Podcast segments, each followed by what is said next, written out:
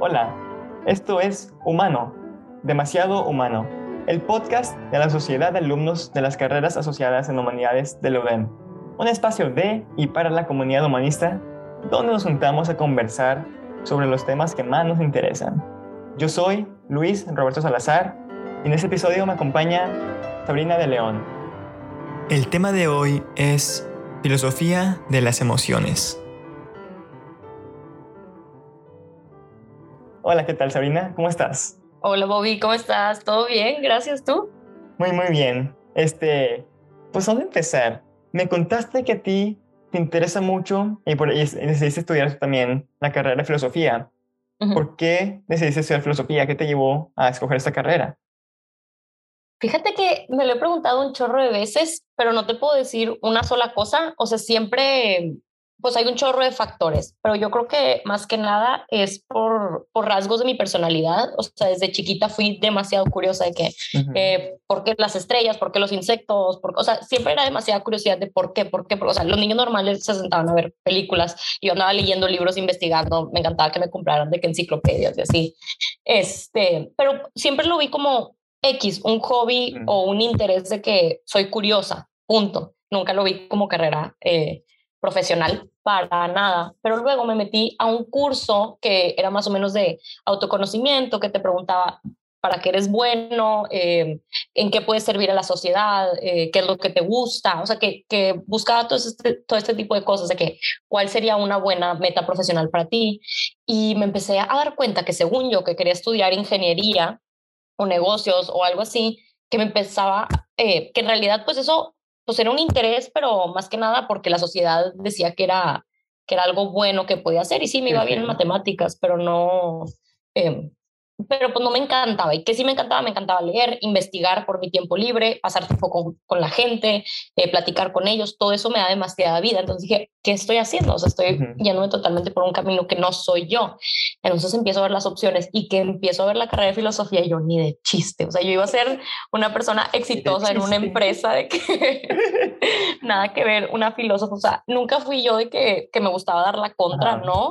Eh, y, y luego había gente que, que sé que qué, o sea, estaba súper fuera de línea con, yo siempre fui muy académica, eh, pues la filosofía es académica, pero se considera como que hippie, no sé, como que sacó de onda a mucha gente. Eso. Entonces me empecé a conocer un poquito más a mí, de que cuáles eran mis intereses. Eh, y, y, pues sí, que sí me gustaba y qué haría gratis. Tipo, era una pregunta que yo traía en mi mente siempre, que qué haría gratis. Si voy a dedicar mi vida a algo, que sea algo que me guste. Eh, despiertes todos los días con esa emoción de querer seguir trabajando. Exacto. Leí, de hecho, un estudio, ya después de haber escogido la carrera, eh, creo que de Harvard o algo así, que decía de que, que para que una persona sea feliz le tiene que gustar su trabajo, porque son ocho horas. O sea, es un tercio de tu día, un tercio de tu vida, más o menos. La pasas en el trabajo, te tiene que gustar. Este, y, pues no nada más gustar apasionar de preferencia. Entonces dije, pues bueno, esto sí lo haría gratis y la verdad ni sabía yo en qué iba a trabajar y ni sé en qué voy a trabajar, pero pues dije, bueno, tomo esta decisión basado en lo que soy, en lo que me conviene, en lo que sé que me gusta y ya después pues voy viendo. Como que hay mucha gente que no termina trabajando en lo que, en lo que estudia, entonces pues más o menos por eso lo escogí porque me encanta, la verdad. Oh, qué interesante. Sí, me interesó mucho lo que dijiste ahorita, que dijiste que decidiste hacer filosofía y que te parecía, eh, hablando de las percepciones de los demás, que siempre era como que mucho dar la contra. Ah, sí. Con eso. bueno, o sea, sí, sí es cierto, como que no, no, me había puesto a pensar eso, como que en general, cuando la gente, o mínimo en esta sociedad, cuando la gente se sale de lo que está en línea con lo que debe ser, dicen, ah, es por rebelde, es porque quiere dar la contra, eh, no se quiere alinear, eh, porque quiere llamar la atención. Y es de que no, bro, de que hay varios intereses fuera de la cajita que me creaste. Entonces no es por dar la contra, es porque de verdad me apasiona algo que está fuera de lo que debe ser, entre comillas. Sí, claro.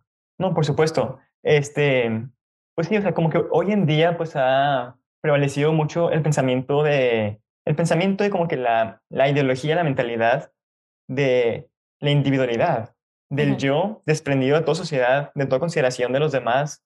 ¿Tú qué piensas de eso? ¿Qué te parece todo ese tema?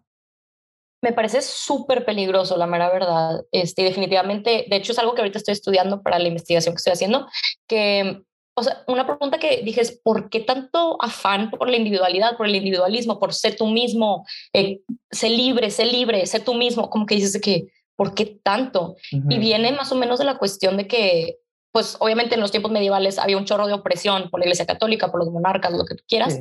Y pues surge un gran deseo de cada quien decir sobre sus propias vidas, normal. Este, pero luego dicen, ¿cómo es que cada quien puede ser libre si cada quien decide por sí mismo. Entonces, yo no quiero a nadie más, me desprendo de lo demás, soy un ser individual y yo decido todo, mi autonomía, mi vida, no sé qué. Entonces, te vas desprendiendo de todos los demás hasta que te quedas solo. Entonces, en un principio el individualismo era una herramienta para llevar a cabo la libertad, pero ahora se quiere el individualismo por sí mismo, o sea, sé individual, sé individual, sé individual, y ya nadie se pregunta por qué. El punto del individualismo era poder llevar a cabo la libertad y ahorita es tipo un fin en sí mismo, lo cual te deja súper solo, aislado, sin un sentido de pertenencia, sin un propósito trascendente, sin una comunidad a la que perteneces, y tu propósito de vida se vuelve demasiado plano, o sea, si tu gran propósito eres tú mismo nada más, qué chafo, o sea, la verdad no, sí no es nada sustancioso o algo padre o algo motivador o emocionante, digamos. Oh, sí, claro, o sea, también si tu fin es tú mismo, pues ya te tienes a ti mismo. ¿Qué más hay en la vida? O sea, quieres construir algo nuevo, construirte nomás a ti mismo, pero construir algo juntos. O sea, el, no sé, ¿qué te parece a ti, tipo, todo ese tema de, no sé cómo describirlo. O sea, sí siento que una parte que tienes tú que trabajar en ti mismo, pero también como dices, no puede ser un fin nada más tú como persona por la mera libertad de tener la libertad y, y ya. Claro. Eh, me has contado mucho de los temas que te interesan mucho a ti, las emociones. Sí, sí, sí. sí, como que en general, pues la filosofía es el estudio de la realidad, ¿verdad? Eh, ok, ok. Y hay muchas realidades, hay realidad histórica, eh, la realidad física, la realidad, por ejemplo, de las relaciones, de la política, o sea, se estudian muchas realidades y a mí, no sé por qué, me empezó a interesar demasiado la realidad interior del ser humano, todos los procesos que pasan dentro de la psique, este, pero no es psicología porque no es ver conexiones neuronales, sino es ver tipo procesos interiores del ser humano, eh, cómo nos relacionamos, cuál es el sentido de vida, todo eso que pasa adentro de la persona. Este, y por eso me empezaron a interesar un chorro las emociones. Para mí, las emociones son la chispa o el chiste de la vida. O sea, leí el otro día una frase de Daniel Bennett que decía, imagínate un mundo de paz en el que no existe amor. Dice, yo no quisiera vivir en ese mundo. Dije, cañón. O sea, aunque el mundo esté perfecto, si no hubiera emociones, no tendría chiste. Eh, porque pues, las emociones son eso que nos impulsan, que te motivan, que te traen eh, la emoción de la vida, te traen en el sub y baja en, en la montaña rusa. Eh, no, para mí las emociones son muy importantes, pero en el mundo de hoy se rechazan un chorro porque no son racionales, se supone, porque, eh, porque nada más nos impiden poder llegar a nuestras metas, porque nos detienen, nos limitan nuestra libertad y para mí es al revés, es algo muy importante que hay que recobrar, digamos. Sí, sí, sí, me parece muy interesante. De hecho, yo el otro día estaba leyendo un libro que hablaba de el error de Descartes y que hablaba como que el, el, papel que tienen las emociones dentro de la vida humana. E igualmente, o sea, me pregunto después, pues si bien las emociones son algo innato al ser humano, no nos podemos desprender de ello, o sea, aunque puedes ser más tranquilo, pues, este, pues en ecuánime, digamos, aún así siempre están presentes las emociones. Entonces, o sea, las emociones, eh, pues, ¿qué son? ¿Por qué las tenemos? ¿Por qué existen emociones? ¿Qué significado podemos sacar de ellas? ¿Qué, ¿Para qué nos sirven? ¿Piensas tú? Este, pues no sé para qué sirven, por qué, pero, o sea, bueno, sí sé, más o menos, pero no, no tan claramente. O sea, si yo fuera Dios, no te sabría decir, por esto les puse emociones, pero más o menos biológicamente hablando, las emociones sirven para conectar con el otro y son más que nada respuestas del cuerpo ante estímulos. O sea, no somos robots. Eh, por ejemplo, algo te pasa y tienes que reaccionar. Y la reacción eh, te indica, o sea, la emoción te indica qué tienes que hacer. Por ejemplo, este, si yo me peleo con una amiga, eh, por ejemplo, tengo una amiga que se llama Renata, imagínate que yo me peleo con ella y yo me pongo triste porque me peleo. ¿Qué me indica la emoción de la tristeza? Que me importa mi relación con Renata.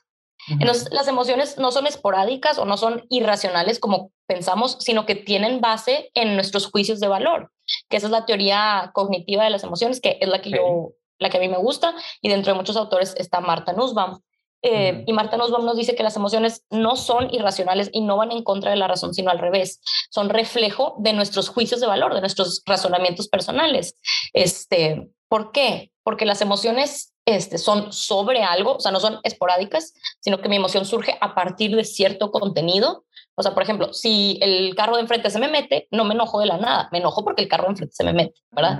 Entonces no es irracional, es tipo eh, por algo. Y la otra cosa es que las emociones no son neutrales, sino que reflejan nuestra posición, ya sea negativa o positiva, sobre ese, esa situación que pasó.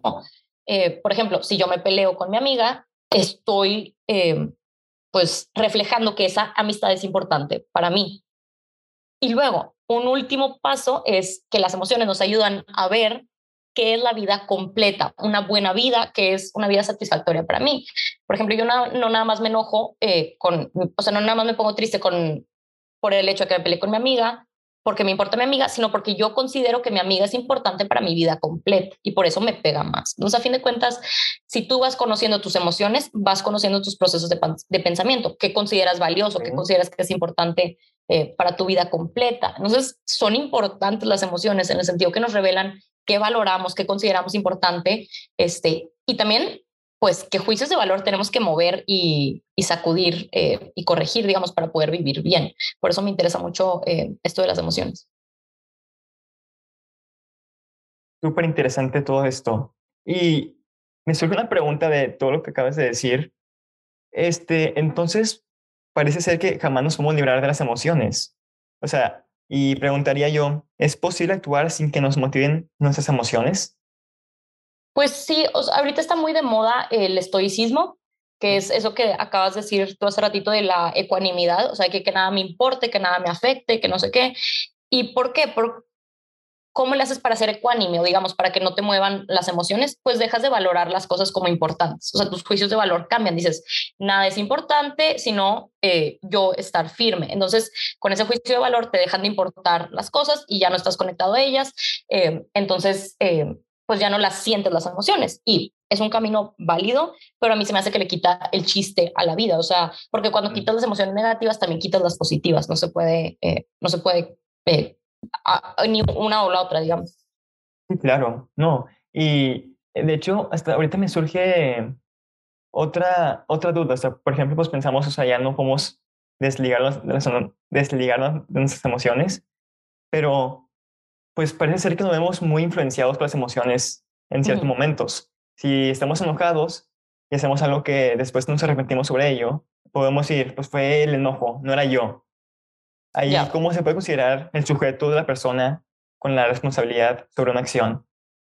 Claro, pues haz de cuenta que las emociones, como te digo, son basadas en los juicios de valor y muchos juicios de valor son, son unos culturalmente educados, otros porque los elegimos nosotros o otros porque son biológicos, digamos. Eh, pero, por ejemplo, la emoción del enojo es una emoción negativa, entonces pues no está chido sentirla. Entonces, ¿qué tengo que hacer eh, para no sentirla? Cambiar mis juicios de valor. O sea, algo que me, el término que me gusta mucho es la inteligencia emocional y yo sé que le escuchamos un chorro en libros de autoayuda y así, y no, no, a mí no me gusta ese tema de autoayuda, pero dentro de la filosofía de las emociones está cool.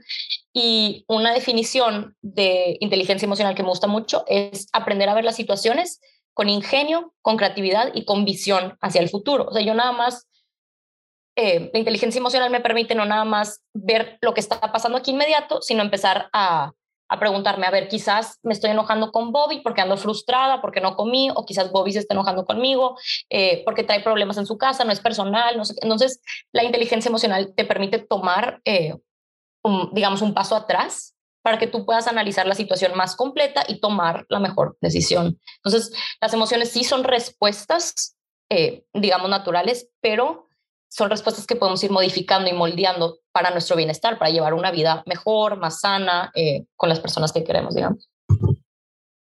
Sí, sí, sí, está muy buena respuesta. Y, por ejemplo, aquí simplemente me surge la, la duda. Este, dijiste que es un juicio de valor sobre algo, pero pues parece ser que hay unas cosas que pues no podemos controlar dentro de nuestras emociones. Porque, por ejemplo, pues hay, aquí quizás estoy metiendo mucho en la biología, pero pues a veces también se ve como que entrometido que algunos tienen una predisposición genética para ser más enojones, para ser más, más deprimidos, para ser de cierta manera u otra. Y pues no es simplemente una manera de actitud, que vemos hoy en día como que mucho de cambia tu actitud y serás feliz, cambia tu manera de pensar y serás de tal manera. Pero hay gente que fisiológicamente no puede ser esa manera que piensa la gente que puede llegar a serlo. O que pueden desvalorar sus enfermedades mentales muy reales, como la depresión. ¿Tú qué piensas de todo eso? Sí, está cañón ese tema, sobre todo, por ejemplo, la depresión o las enfermedades mentales, porque sí, sí implican muchos químicos eh, y sustancias del cerebro, pero también no entiendo, se me hace cañón eso del cerebro, que tus propios pensamientos pueden generar esos químicos. Por ejemplo, si yo voy a correr, creo que suelto dopamina. Entonces, si yo empiezo a fijarme nada más conscientemente en el lado negativo de las cosas, empiezo a, generar cierta sustancia química que me va a hacer más triste. Entonces, si hay una conexión entre lo que yo decido pensar y las sustancias que mi cerebro produce. Sin embargo, si hay gente que, nace, por ejemplo, los sociópatas o así, eh, tienen eh, menos capacidad para sentir empatía, pues esos ya son casos más extremos, pero por lo general la sociedad en general no, no tiene esas cosas. Este, sin embargo, sí, por ejemplo, un maestro mío eh, que es psicoterapeuta nos dijo que él, antes de atender a cualquier paciente, los hace, los hace hacerse eh, un examen de, sus niveles en la sangre y no sé qué químicos eh, en el cerebro, porque dice, nada que yo te estoy tratando de educar y lo que te falta es tomarte minerales o vitamina C, lo que quieras. Dice, entonces sí, el cuerpo también eh, influye gran parte en, nuestro, en nuestra felicidad, pero también gran parte de nuestras actitudes mentales eh, son los que provocan esos químicos, digamos, en el cerebro. Interesante todo eso. Está muy interesante porque pues también digo, pues yo me he visto mucho como que con, digo, momentos dados que nos vemos como que influenciados por nuestra biología. Y pues decir, nos caemos como que un poco más fatalistas, un poco más, pues es mi manera de ser, no puedo cambiarlo. Pero luego como que ponerte a pensar sobre eso que estás diciendo, pues no sé, ponerte a meditar, ponerte a verdaderamente como que cambiar tu actitud sobre ciertos temas, puede en realidad cambiar tu, tu manera de ver las cosas, cambiar tus juicios de valor y hacer un, como que un cambio que puedas ir mejorando tus relaciones con los demás, puedes ser una persona más feliz. Este. Sí. ¿Hola? bueno, ajá, nada más en línea de eso. Yo no soy de esas que dice que sé feliz, sé feliz, de que cambie tu, cambie tu mente, cambie tu vida. No, em, no sé, quizás, pero a mí me, lo que me gusta mucho es entender qué está pasando adentro de mí para poder, eh, pues, comprenderme, estar más en paz y tratar de trabajar esos juicios de valor que me están afectando. Por ejemplo, eh, ahí te va un ejemplo que dice Marta Nussbaum. Imagínate que a ti se te muere tu mamá. Em, entonces, obviamente estás triste y quizás hasta deprimido porque no vas a volver a tener a tu mamá, porque tu mamá era una parte importante de tu visión para una vida completa.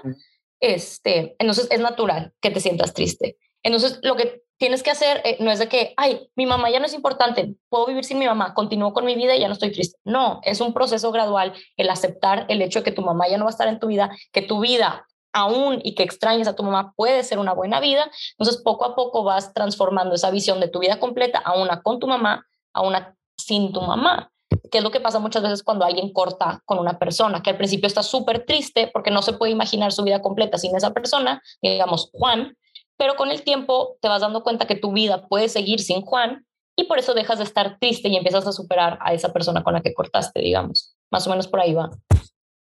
Ok, ok.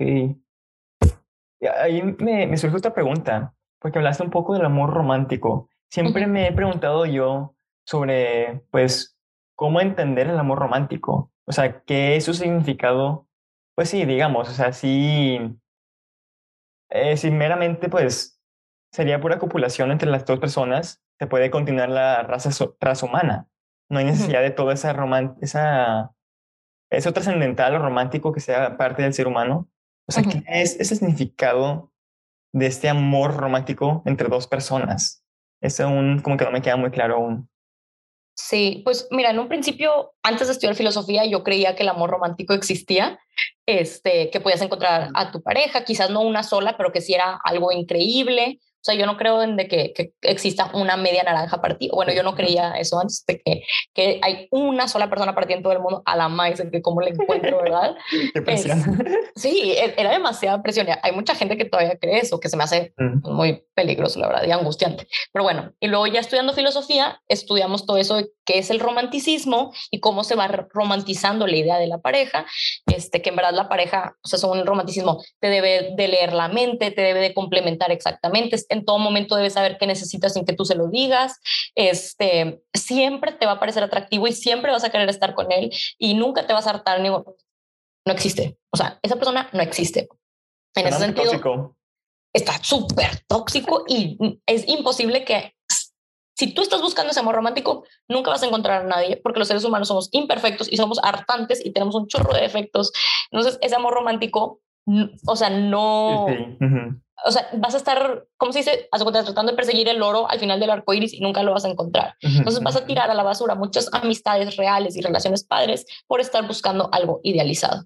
En ese sentido, yo dejé de creer en el romanticismo por un momento, pero luego me puse a pensar y también leyendo a Eric Fromm, oye, si hay algo en el enamoramiento, porque el enamoramiento es algo muy real.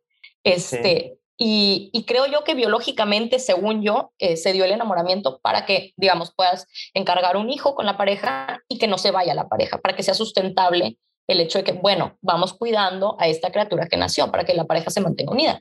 Pero el enamoramiento dura solo un poquito.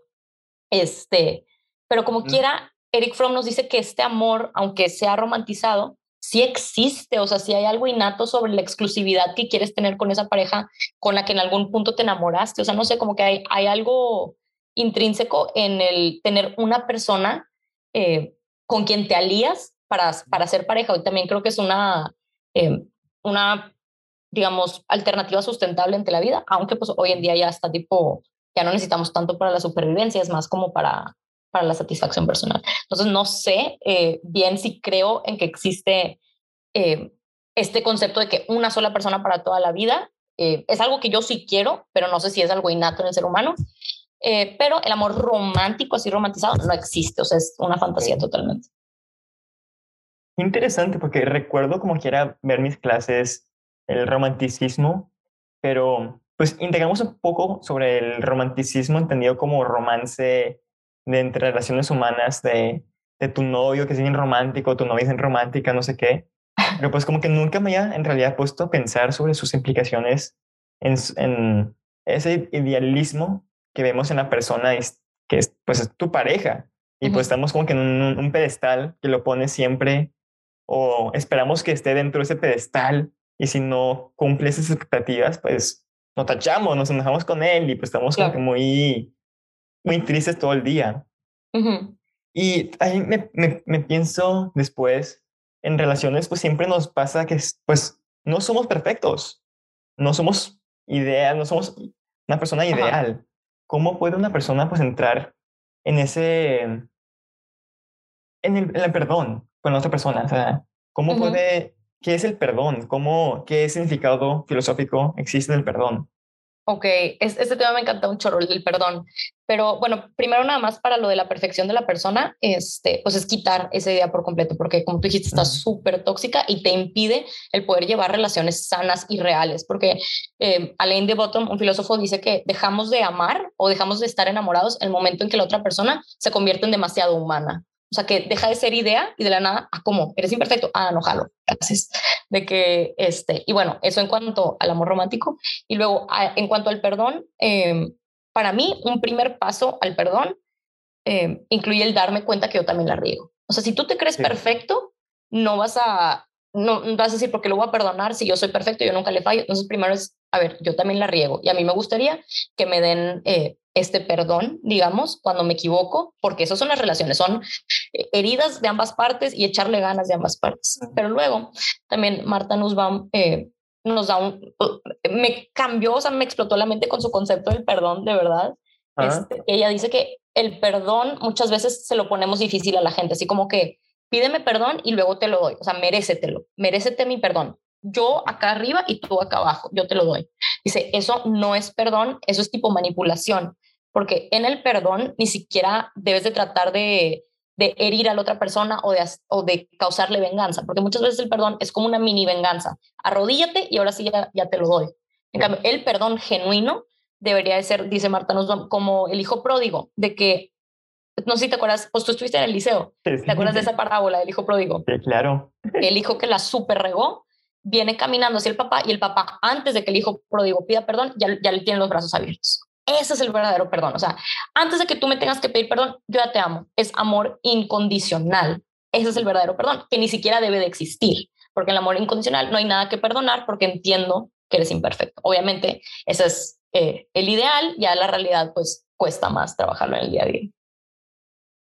Una respuesta súper interesante. Aquí, o sea, me surge la pregunta, o sea, si bien el perdón como que es una exposición de la persona, una relación con otro, de una falla que haya visto y como que se quedó clavado con algo y pues tiene que perdonarlo. Y pues dices tú, pues sería bueno que la persona como que pueda soltar esa insistencia, querer como que la venganza y pueda pues simplemente amar incondicionalmente. Pero siento yo también que todavía existe un rol muy importante dentro de la persona que haya cometido esa, pues ese, esa mala acción. O sea, ¿qué sería entonces el, el rol del arrepentimiento de una persona?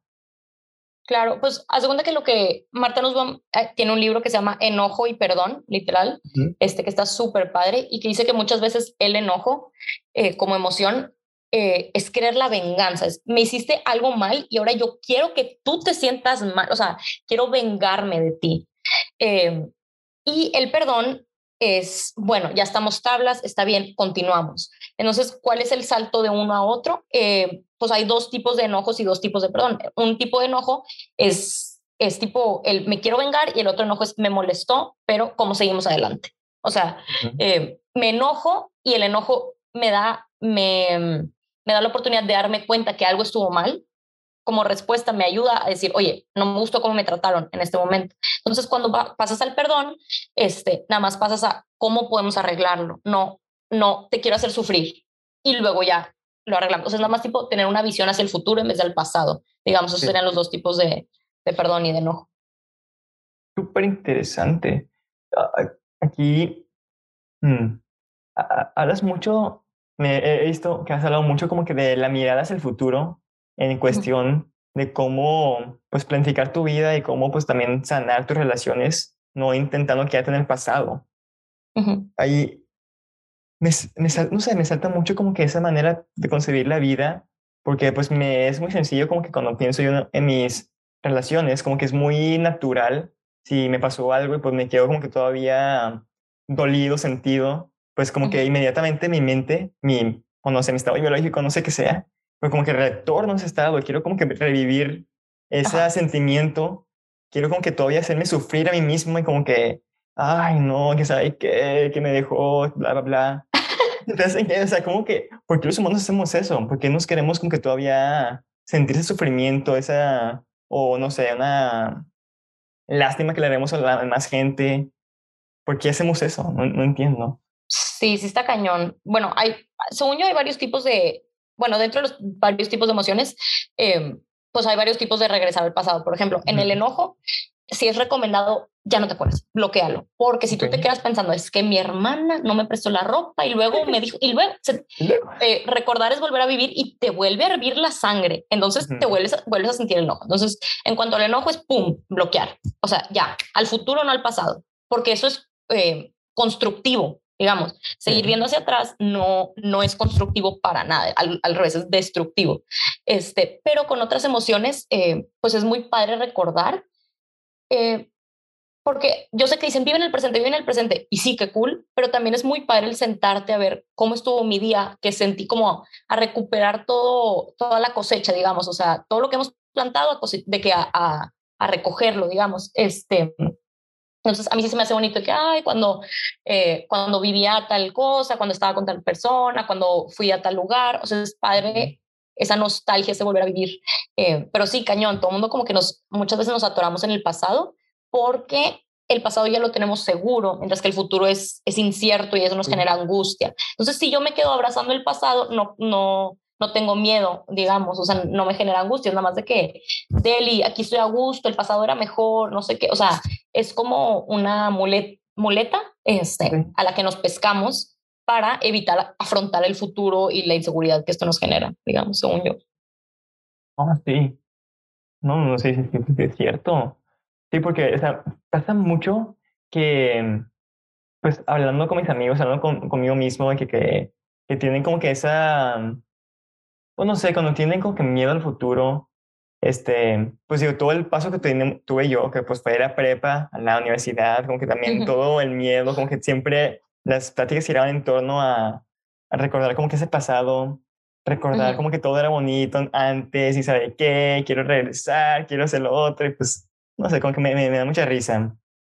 Sí, de hecho, este hay una canción de Macklemore que dice que, que se llama Good Old Days, me encanta, pero que dice may we always look back and think it was better than it was. O sea, como que muchas veces ves atrás y dices, wow, estaba tan increíble, de verdad era increíble. Y muchas veces estaba normal, o sea, no te sentías espectacular, pero recordarlo em, como que te hace quererlo, como que cuando ves algo que ya no tienes, de la nada lo empiezas a querer más y a valorar más. O sea, no sé, como que si el pasado tiene una cualidad muy mágica, sobre todo porque tú estuviste ahí, o sea, no sé, como que también es añorar, extrañar esa persona que tú fuiste o algo así. Pues también, o sea, siento yo también que sucede mucho que con nuestra memoria, o sea, pues no tenemos memoria perfecta. O sea, no recordamos todos los detalles perfectamente como queremos y más bien lo que se queda es el sentimiento de.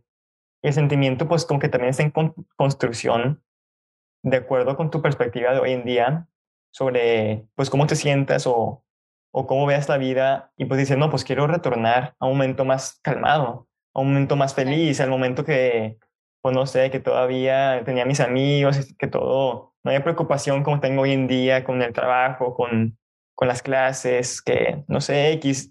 Y pues no sé, me parece muy interesante pues también como que el rol que juega la memoria en, en las emociones de la persona, o sea, cómo pues influyen mutuamente, yo creo.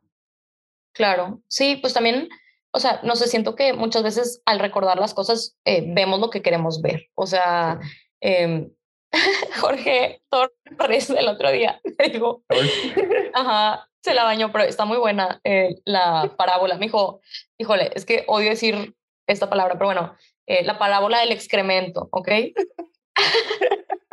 que, que dice, hace cuenta no entiendo cómo llegamos a este coto, pero de que hace cuenta que cuando se acaba una relación, ya sea amistad o de novios o lo que tú quieras, ambas personas, digamos de novios, dejan eh, un excremento ahí en la mesa, ¿verdad?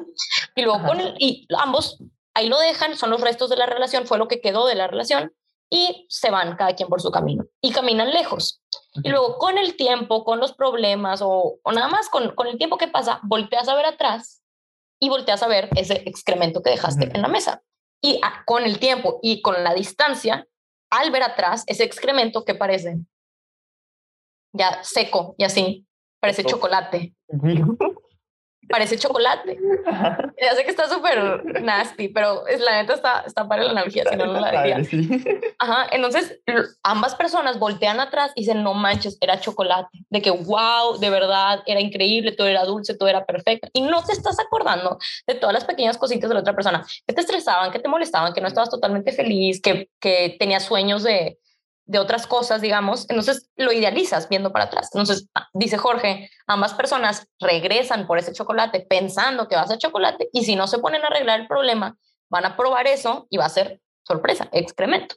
Obviamente si lo arreglas, eh, bruto y sí puede llegar a ser chocolate, o sea, no, no eso, pero algo nuevo, te vas y te compras un chocolate, este, pero sí tenemos esa tendencia a mirar hacia el pasado y decir, wow, era perfecto, porque tu mente decide ver lo que quiere ver, ¿sabes? Qué perfecta analogía, pero qué haces. Ajá. Digo, muchas veces el pasado sí está bruto y está muy padre, pero también hay que ser realistas. O sea, decir, ok, esto era lo malo, esto era lo bueno y quiero lo bueno y me, me chuto lo malo con favor de lo bueno, pero no decir, no había nada malo, era perfecto. No. No, sí, claro. el magnífico George. sí. Te mando saludos. donde me dijo que no te la sabes. Y que es la parábola más random que he escuchado en mi vida. Jamás en mi vida he escuchado eso. Sí, está, está buena, la verdad. Oye, pero recuerdo que algún día me contaste, pues hablando de pues toda la sociedad hoy en día y que, pues, cómo se ve la, el amor hoy en día, cómo se, cómo se efectúa el amor entre la gente. Y me hablaste de un término, del amor líquido. ¿Puedes hablar un ah. poco más de ello? Claro, amor líquido.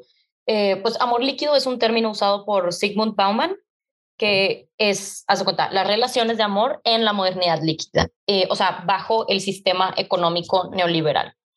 Eh, ¿Qué se refiere a esto? Que las relaciones siguen las mismas reglas del mercado. ¿Y cuáles son las reglas del mercado? Intercambia, fluye, este, vende acciones, no te comprometas con nada, siempre estás comprando, cambiando, este, compra lo que te sirva, tira lo que ya no te sirva fast, fast, innovación, siempre algo nuevo. Esas son las reglas del mercado.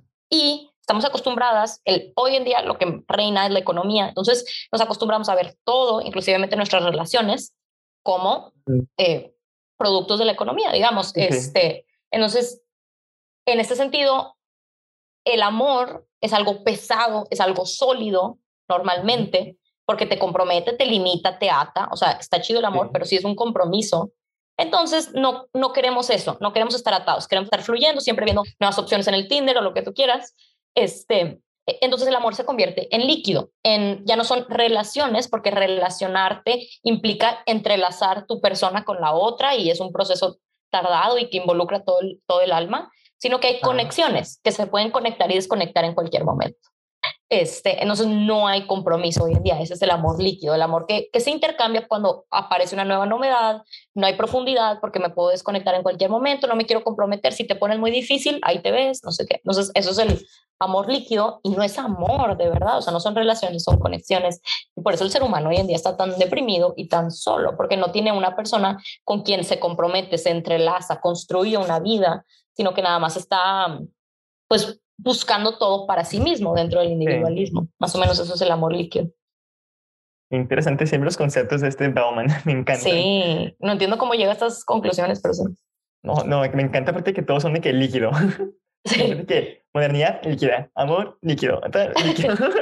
Literal. No, pero está perfecto, tipo, toda la, esa comparación que hace él con la liquidez, porque por ejemplo, pues hoy en día, pues sí veo pues que con toda esta movilidad social que tenemos hoy en día, que pues esta búsqueda de mejor trabajo, pues dices, no, pues me voy a vivir acá a México, hacia México, me voy acá a ir a Estados Unidos, y pues como que se fragmenta la, la, relación con tu familia misma, se fragmenta la relación con tus compañeros, y pues siempre está como que esa expectativa, digo, no sé, no digo que sea mala, pero como que siempre se que no, pues hago amigos allá, y pues dejas todos los amigos acá, tipo olvidados, y pues continúas con tu vida, este, pero, pues no sé, digo, no conozco mucho del tema de la modernidad líquida.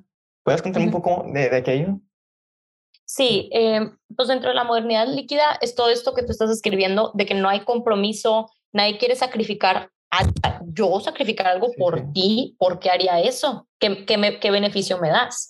este, o sea, nadie, todo es utilitarismo e individualismo, eh, que también pues estoy combinando un poquito con Charles Taylor, y esto es la modernidad líquida, o sea, que cada quien ve por su propio interés, que me da más ganancia, nunca me fijo en ti, eh, nunca me fijo en lo que es bueno para ti, nunca sacrifico nada por ti, entonces no se construye nada sólido, sino que todo este, pues es agua, es líquido y se te, se te va de las manos a fin de cuentas. Y esto también genera mucha ansiedad, mucha depresión, eh, mucha disonancia cognitiva también, eh, porque el ser humano no tiene nada fijo, no tiene nada estable, no todo el tiempo está angustiado. Entonces es un estado, o sea, es un mundo diseñado para las enfermedades mentales, literalmente, para que el ser humano se sienta solo, aislado, abandonado. El término que usa Byung-Chul Han es atomizado, o sea, que todo está desconectado de todo. Yo soy un átomo autosustentable. Em, entonces está cañón, o sea, está cañón sobrevivir mentalmente en este mundo tan difícil y tan aislado, sin algo sólido, sin cariño, sin amor, en el que el gran propósito del mundo soy yo mismo. No, no, no se puede sobrevivir, literal. No, no me sorprende que el problema más grande hoy en día es la depresión, literal. Sí, sí. De hecho, hoy, hoy ahorita acabo de leer un periódico y hablaba de los, este, de un examen que tienen que tomar los de medicina y que, que, querían, este, decía, no queremos médicos deprimidos. Era su eslogan que utilizaban ellos. Es como que... ¡Wow! tipo, me quedé impactado de que literalmente ese era su eslogan. Que no sé si era ese exactamente, pero sí era algo como que la línea de que no queremos estar deprimidos. Y como que piensas, es como que, oye, pues en realidad tanta gente hoy en día está deprimida, está con ansiedad, con depresión, con tantos problemas distintos mentales que te causa este, este ambiente. Siento también como que lo que también ha pasado es que como que ese individualismo ha generado ese desprendimiento de una trascendencia, ese sentimiento de que ya, pues ya Dios no se cree y que pues la espiritualidad como que es más enfocada nada más en uno mismo, claro. desligada de la comunidad. ¿Tú qué piensas de todo eso? Está cañón eso que dices de la espiritualidad de uno mismo, este, y se me hace que es una visión muy incompleta de lo que es la espiritualidad. Levinas nos dice que la espiritualidad nace cuando te enfrentas con otro, porque te, te das cuenta que el otro tiene dignidad, que tú también, que comparten algo, que hay un infinito más allá de ti mismo. Entonces ahí, ahí nace como que el espíritu, tú solo no vendría al caso la espiritualidad, más o menos eso nos dice. En cambio, hoy en día todo lo que nos dice la espiritualidad es tú en tu cuarto eh, medita y tú con Dios. Eh, en cambio, por ejemplo, Fromm nos dice que gran parte de la espiritualidad se da en los rituales. Cuando hablamos de ritual, no nos referimos, eh, o sea, puede ser tipo los rituales que hacían en la antigua Grecia o lo que tú quieras, o en al dios Huitzilopochtli, lo que tú quieras, pero me refiero más, un ritual podría ser la carne asada aquí en Monterrey. Es un ritual en el que te encuentras como ser humano, que compartes cosas con los demás, este, que estás haciendo un producto para conectar con la comunidad. Eso es la espiritualidad. Pero hoy en día la espiritualidad se considera que es nada más medito porque meditar me da larga vida y salud. ¿Ese qué? El, chiste de la espiritualidad es encontrar un propósito trascendente fuera de ti mismo. No tiene que ser un Dios, pero puede ser una comunidad que valga la pena, este, a la que valga la pena formar parte. No sé. Oh, sí, definitivamente. Porque, por ejemplo, yo hablo con unos amigos míos y pues les cuento de la, meditación y todo el rollo, y como que no se la creen, y este, tengo que sacar como que, oye, pues no, que la meditación es comprobada científicamente, y es como que desde ahí, de que científicamente te da beneficios de la vida larga, beneficios de paz, pero como que nomás lo consideran desde ese enfoque racionalista, ese enfoque científico, que si no existe, en el, o sea, que no existen las evidencias de que haya beneficio, no lo haré. Claro. Pues sí, está cañón. Sí, sí, me, me, parece como muy extraño, ¿no crees? Sí, el otro día alguien dijo en clase de que, que las futuras, imagínate que si es que seguimos vivos en 500 años van a voltear a ver a nuestra sociedad y van a decir qué raro que todo lo, que, lo que hacían se basaba en, en, lo que pensaban racionalmente. Porque, por ejemplo, si nosotros volteamos hace que 600 años o más o menos en la época medieval, decimos, wow, qué raro que todas las decisiones que tomaban se basaban en la creencia en Dios o qué quiere Dios de mí. Entonces van a decir eso a nosotros, qué rollo que toman todas sus decisiones basadas en el puro, la pura racionalidad, cuando están quitando de la vida la espiritualidad, la emoción, la conexión con la comunidad, este, la felicidad, el ocio, todo esto. O sea, nada más basamos eh, nuestras decisiones en eh, razón instrumental, en qué tanto me sirven las cosas. Y está súper triste, o sea, está cero interesante esa manera de vivir. Oh, sí, porque pues ya todo es puro cálculo. Ya la humanidad se desprende de la persona, es puro actuar mecánico, yo creo.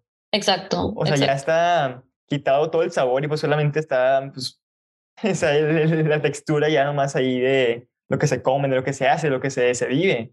Y, y te, te, quiero preguntar que tú cómo piensas que podemos hacerle para ser ambos emocionales y racionales. ¿Cómo podemos tener como que un balance adecuado entre ambos dimensiones de la vida humana? Está cañón, qué, qué buena pregunta, Bobby.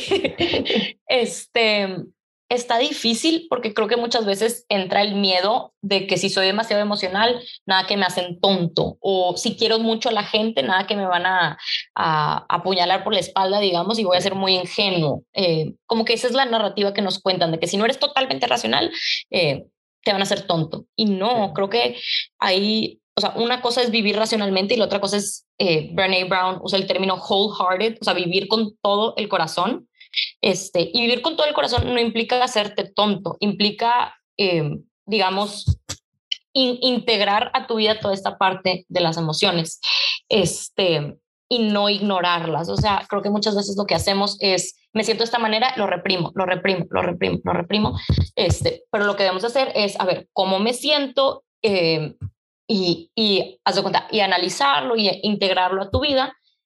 Pero luego también eh, dentro de las mismas categorías modernas, lo que nos dicen es que tienes que ser exitoso y el éxito se mide económicamente. Entonces tú dices, ¿por qué eh, sentir emociones me va a traer más éxito económico? Es que no, tenemos que cambiar esa definición de éxito a una vida llena de significado, con gente a la que queremos. No, sé si cambias tu definición de éxito, empiezas a tener diferentes prioridades y a querer integrar a las emociones, más o menos. Sí, sí, definitivamente, porque por ejemplo, me, me hiciste recordar a unos amigos que tengo yo del liceo, que hablo con ellos y pues son mejores amigos y todo el rollo, pero mucho la conversación gira en torno ahora a la, digo, esta toda la novedad de la criptomoneda. Y ah, siempre, todo el día, todas horas hablamos de eso. Y es como que, oye, pues está padre, está bonito, y que vemos ahí las, las gráficas cómo suben, cómo bajan y todo el rollo, de que ahorrar y invertir en esta empresa y lo otro.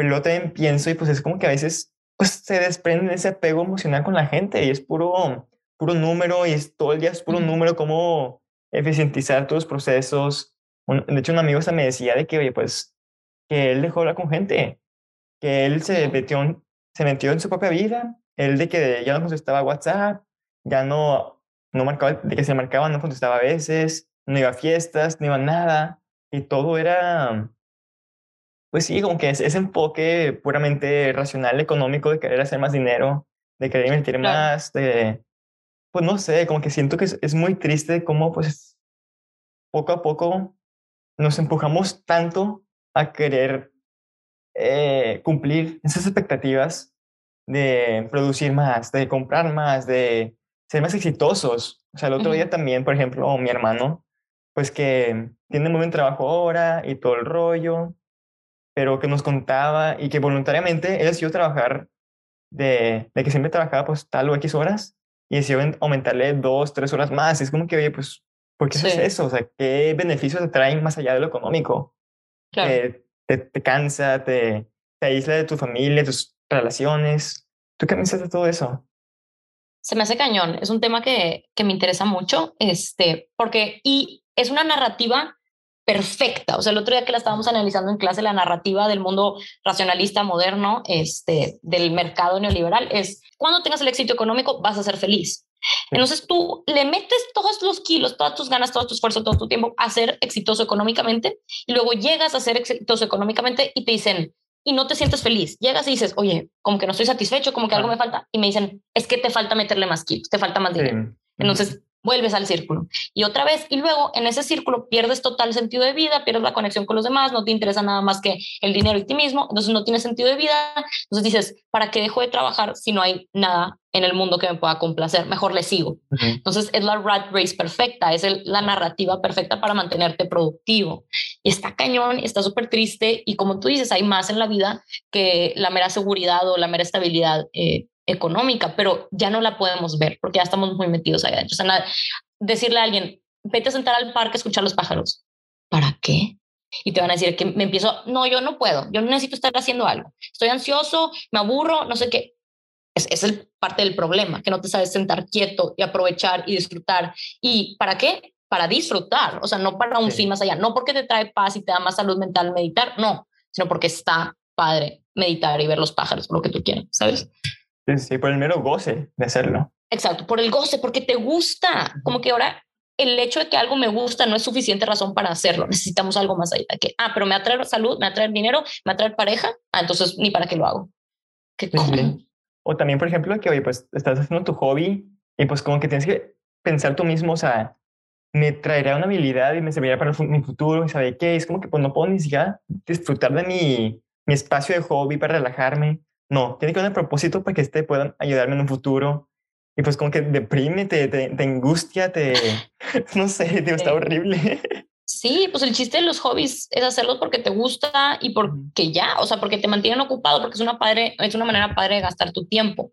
No porque mucha gente, por ejemplo, quiere monetizar sus hobbies, que está padre, pero luego dicen que a fin de cuentas te termina de gustar, o sea, te deja de gustar tu hobby porque lo conviertes en disciplina, en algo que ya no es hobby, algo que ya no lo haces por ocio y por gusto, sino porque tienes que hacerlo, digamos. Es un oficio ahora ya, es un trabajo. Exacto. Ya no es para ti, es para alguien más. Eh, aquí este, hablaste mucho de, bueno, un poco de Yun Han y me acordé de un término que también habla mucho él, de, hablando de todo el, del ambiente neoliberal, de toda la persona humana y pues cómo hoy en día nos vemos ya no bajo esta presión externa solamente, una ah. presión interna surge, es una autoexplotación de la persona y siempre es como que se empuja hacia más. ¿Y tú qué piensas de todo esto? Se me hace cañón. Ve, para los que están escuchando, eh, este es el proceso. O sea, eh, en el mundo moderno, como ya lo platicamos, eh, la máxima o, o, el imperativo es la libertad. ¡Wow, la libertad! Entonces, en, dentro de este wow de la libertad, quitamos a las autoridades. Los jefes ya no son jefes, ya nadie te puede decir qué hacer, entonces tú solo eres el que, el que puedes, eh, el que te mandas. Pero luego, como ya eres libre, no tienes, no te dan razón alguna por la cual no, no puedas ser exitoso. O sea, te dicen, no es, no es si quieres autorrealízate, es autorrealízate porque no hay nada que te detenga. Entonces, si no te autorrealizas, eres un loser, digamos. Entonces, no nada más te dicen, sé libre, sino eres libre y te tienes que autorrealizar, entonces te obligan. Y luego te dicen, autorrealízate y este es el estándar. Y te ponen un estándar cañón para llenar de ser súper rico, súper productivo, eh, súper feliz, súper guapo, o sea, todo, ¿verdad? Todo lo más difícil te lo ponen. Pero como no tienes un jefe que te, eh, a quien culpar o que te esté impidiendo, tú solo te tienes que andar rindiendo y tratar de alcanzar ese estándar. Y pues obviamente el estándar está cañón y no lo alcanzas y te sientes mal de ti mismo pero luego la sociedad te dice, ¿por qué? Porque no puedes, tú puedes, tú puedes. Si no puedes es porque no vales nada. Entonces ahí estás tú eh, autoflagelándote, autopresionándote y siendo autoagresivo para poder alcanzar ese estándar que te, te dice la sociedad. Entonces esto genera una disonancia eh, cognitiva de que tú eres tu propio verdugo y tu propia víctima. O sea, tú te estás tratando mal a ti mismo y te odias a ti mismo y tratas de rendir y no estás rindiendo. Entonces, esto genera una depresión cañón. O sea, está perfecto para generar sujetos deprimidos. O sea, de verdad, me impresiona demasiado este esquema de Byung-Chul Han. Oh, y de hecho, yo creo que esto se puede ver reflejado también en, el, en la universidad, con los estudiantes mismos, de cómo ahora nos nos explotamos cada vez más para siempre intentar hacer como que el mejor, la mejor versión de ti misma. Y es como que, pues, estás todo el tiempo deprimido, siempre estás, o sea, tengo amigos que se, que se duermen hasta muy tarde intentando ser como que perfeccionista y ser mejor que eran ellos anteriormente. Y pues no sé, como que igualmente como mencionas, pues es una presión impuesta por uno, uno mismo que pues trae puro tristeza, trae pura soledad, trae pura angustia y siento también que puede hasta traer el síndrome del impostor, ¿no? ¿No crees? Ah, cañón. Sí, si quieres explícalo tú también.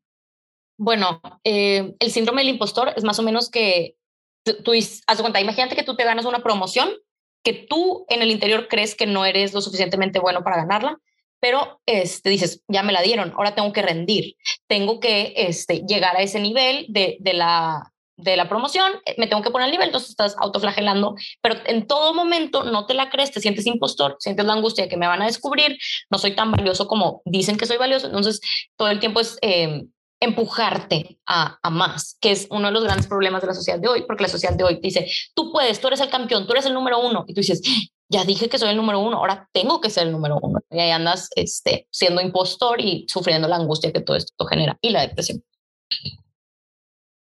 Qué impactante es todo aquello porque sí lo veo tantas veces está reflejado en la gente o reflejado en mí mismo y es como que, o sea, tener todo ese porqué detrás, o sea, me da tanto, digo, un poco de calma, como que entender por qué suceden las cosas que suceden y por qué y cómo mejorar aquello que está como que manteniéndome en esta, ese ciclo vicioso, por decirlo así. Y luego también este síndrome del impostor creo que sucede mucho en las redes sociales, que en las redes sociales te exigen ser perfecto. O sea, no puedes subir algo si sales imperfecto. De que si sales con la sonrisa chueca o así, mejor ni lo subas. ¿Qué te pasa? O con una Entonces, y... Ajá, exacto. No, no puedes, no puedes ser imperfecto en las redes sociales. Entonces tú creas este impostor, digamos, yo soy esto perfecto, y luego cuando dices, oye, ahora la gente me va a ver en vida real, no puedo parecer tan diferente a como estoy en redes sociales, que imagínate, te editas, te cambias la cara, lo que tú quieras. Este, entonces, pues surge esta angustia por ser esa imagen perfecta que no existe y que no, se, no, no puede ser. Entonces tú sola te estás autoflagelando para tratar de verte como esa imagen irreal que te exigen ser, digamos. ¿Qué de todo esto? de hecho, aquí te cuento una anécdota que una amiga se subió a un vuelo y le tocó ir en el asiento justo detrás de una influencer blogger, ah. este, que, que tiene una hija que no es muy bonita, la verdad. Pero pues si eres influencer blogger, ¿cómo no vas a tener una hija bonita? Y que se pasó todo el vuelo, así, este, todo el vuelo como de hora y media editando la foto de la bebita. Imagínate. Ay, no. Imagínate la, la angustia. Bueno, crees que la niña pobrecita. Sí. Ay, no. Oye, ¿tú cómo, ¿tú cómo crees que las emociones, igual conocer todas estas emociones, o sea, te, le ayudan a, una persona, o sea, conocer la filosofía de las emociones puedan servirle a uno para que pueda entender su manera de pensar o pueda entender como que esas, pues sí, eh, eh, pues sí, puede entenderse a sí mismo y entender sus relaciones con los demás. ¿Tú qué podrías dar de consejo para la demás gente que nos escucha? Bueno, a mí en lo personal me ayudó muchísimo. O sea, yo, además del gusto intelectual y la curiosidad que es conocer las emociones, me metí a este tema también por necesidad propia. Me tocó vivir una situación personal muy dura que yo, o sea, que dije, ¿qué me está pasando? O sea, me sentía, no quiero decir que estaba deprimida porque no estaba clínicamente deprimida, diagnosticada, pero sí fue una época muy, muy triste, muy pesada. Entonces, literal, dije, necesito saber qué me está pasando porque no veo salida de esto este, no veo cómo las cosas van a mejorar, entonces, pues a, la manera que yo sé, a investigar, ¿verdad? Entonces me puse a leer un chorro, un chorro, un chorro, y conocí la teoría de la teoría cognitiva de las emociones, eh, que en parte es Marta Nussbaum, eh, entonces, que dice que son tus juicios de valor. Entonces, ¿qué estás valorando para que te estás sintiendo de esta manera? Ok, bueno, entonces empiezo a analizar mis emociones. ¿Por qué me siento triste? La tristeza surge como proceso adaptativo a una nueva situación a la que no estás, eh, em, a la que no estás preparado, digamos. Y luego, ¿qué es la depresión? La depresión eh, surge como cuando la persona se siente incapaz de poder lidiar con las circunstancias que la vida le presenta. Ok. Este, el miedo surge cuando te da miedo el futuro y estás inseguro y crees que no puedes con tus propias fuerzas. Ok. Entonces empiezo a conocer todo esto de mí misma. Esto es lo que estoy sintiendo de verdad. O sea, no es nada más mis emociones, es qué dicen estas emociones sobre mí. Em, entonces, bueno, a ver, si la depresión eh, surge porque yo me siento incapaz de poder lidiar con los problemas de mi vida, ¿Qué necesito para poder aprender a lidiar con los problemas de mi vida? Pues necesito, primero que nada, corregir mis errores, que no me vuelva a pasar lo que me pasó, este, cambiar la manera en la que actúo. O sea, es un proceso eh, cañón de autoconocimiento, porque a fin de cuentas tu vida está en tus manos. Entonces, las emociones nos dan un mapa sobre qué es llevar una vida sana y qué no es llevar una vida sana. Entonces, si tú estás, yo, si yo estaba cayendo en esta depresión, no estaba llevando un patrón sano, algo estaba haciendo mal. Eh, entonces, más o menos por ahí surge mi gusto y eso es lo que le puedo recomendar a la gente, que al conocer tus emociones puedes ir viendo tus juicios de valor y ver qué sí está correcto y qué no, porque muchos juicios de valor los hacemos a partir de nuestras inseguridades, a partir de nuestros traumas, a partir de lo que vimos de chiquitos inconscientemente, este, que no tenemos la culpa, pero sí tenemos la responsabilidad de lidiar con ello si queremos tener una vida sana, claro. Este, entonces, ignorar las emociones es un camino muy, muy peligroso este, es como ir con los ojos vendados. Ignorar tus emociones es como ir con los ojos vendados y hacer un error una y otra vez, una y otra vez. Este, el otro día también que estaba platicando con Jorge, le dije que Jorge, ¿cómo le hago para sanar este error, para hacer la paz con este gran error que, que hice? Me dijo, sabes, la gente, me dijo, tú estás bien por el proceso, o sea, estás yendo por un buen proceso porque estás tratando de sanarlo. Y eso es lo único que puedes hacer. Nunca se sana por completo, sino que estás tipo aprendiendo del proceso. Eh, mientras que la otra gente ignora, reprime y va cometiendo el mismo error una y otra vez con diferente gente y con diferentes circunstancias. Este, entonces, aprender de tus emociones, eh, qué son, por qué las estás sintiendo, qué juicios de valor estás eh, tomando como ciertos que te están llevando estas emociones eh, para poder cambiarlos y poder llevar una, una buena vida y no seguir cometiendo estos errores una y otra vez. Más o menos por ahí, no sé si me expliqué bien. Yo creo que súper bien. No, creo que mí me va a servir muchísimo todo eso que estamos hablando ahorita para solucionar todos mis problemas que tengo. Este. Pues, es que son problemas normales, por eso me interesa tanto las emociones, porque todos los sentimos, pero el mundo entero nos dice lo que importa es la racionalidad. Tú, Pero hey, ¿Qué pasa con todo esto que siento? Traigo un desmadre, perdón por la palabra, adentro. eh, traigo un desmadre adentro. ¿Qué hago? Ignóralo, te dice el mundo. Ignóralo. Lo, lo, importante es tu rendimiento profesional o que estés bien, que seas la persona perfecta para encontrar a la pareja perfecta. De que, bro, no puedo, no puedo. Este, entonces tienes que analizar todas tus emociones porque las estás sintiendo y tratar por ejemplo, si sientes una tristeza súper pesada, ver por qué la estás sintiendo y cómo le puedes hacer para cambiar tu juicio de valor, para ver tu vida completa, este, para sanar esa tristeza y, decir, bueno, a veces la riego, pero eso no me quita que soy una persona que le echa todas las ganas y que creo, tengo la esperanza eh, en un muy buen futuro, que creo que es algo muy importante. Como estamos tan enfocados en la racionalidad, eh, cuando no ves alternativa o salida a tu situación de vida, pierdes esperanza, caes en un pesimismo, caes en una depresión. Eh, pero, por ejemplo, nos dice Kierkegaard que la vida incluye necesariamente un salto de fe, porque aunque no puedo ver el futuro y no sé nada sobre el futuro, tengo que saltar a ese, ese abismo, ese horizonte que me da miedo y decir, va a estar bien.